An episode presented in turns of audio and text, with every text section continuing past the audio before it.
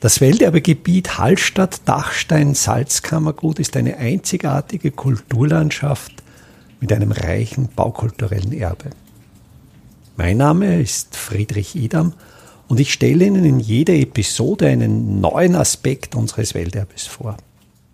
Salz ist ein Produkt, das viele Vorzüge besitzt.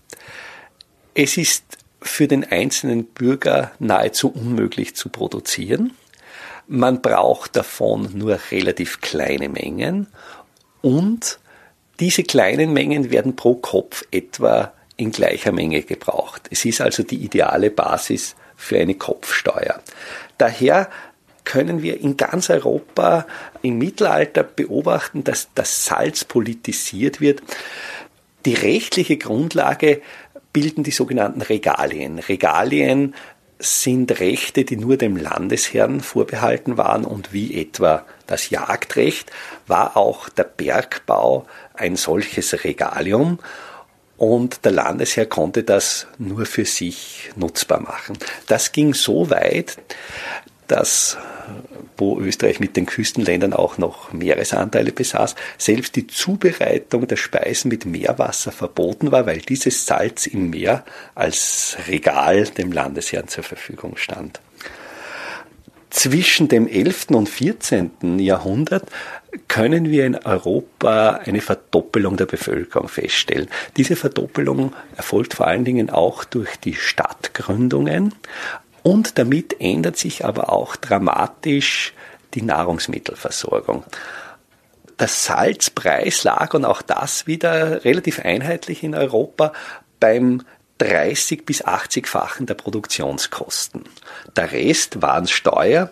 Diese Steuer hieß in Österreich das Salzgefäll und dieses Salzgefäll bildete bis zur Mitte des 18. Jahrhunderts die Haupteinnahmenquelle des Staates. Erst dann in der französischen Zeit mit dem Übergang zur Grundsteuer fiel diese Kopfsteuer weg.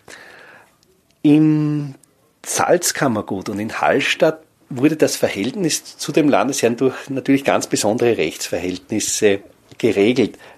Zu Beginn der Marktgründung fehlte den Habsburgern das Kapital, um wirklich diesen Bergbau auf die Füße zu stellen. Sie verliehen daher Privilegien an Kaufleute, die ihr Kapital investierten und so mithalfen oder es überhaupt erst ermöglichten, den Betrieb zu gründen.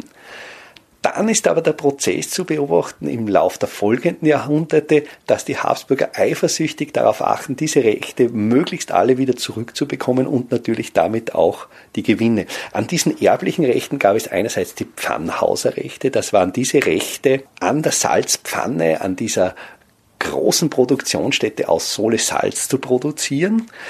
Diese Rechte waren aber nicht an die Person, an die persönliche Ausübung gebunden, sondern die, die die Arbeitsrechte besaßen, hatten wiederum sogenannte Arner und diese Arner führten gegen geringen Lohn die Arbeit aus. Die Erträge hatten die mit den Rechten. Dasselbe gab es im Bergbau, die Erbeisenheuer.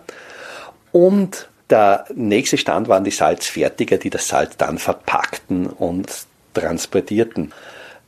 Und hier spielt sich ein sehr interessanter Prozess mit Beginn der Neuzeit ab. Bereits Maximilian I., noch stärker Erzherzog Ferdinand, führen jetzt das römische Recht ein. Ferdinand, der in Spanien aufwächst, hier eine völlig andere Rechtsauffassung hat, trifft auf Personen, die noch im alten Stammesrecht denken, die noch immer an die Erblichkeit der Rechte glauben.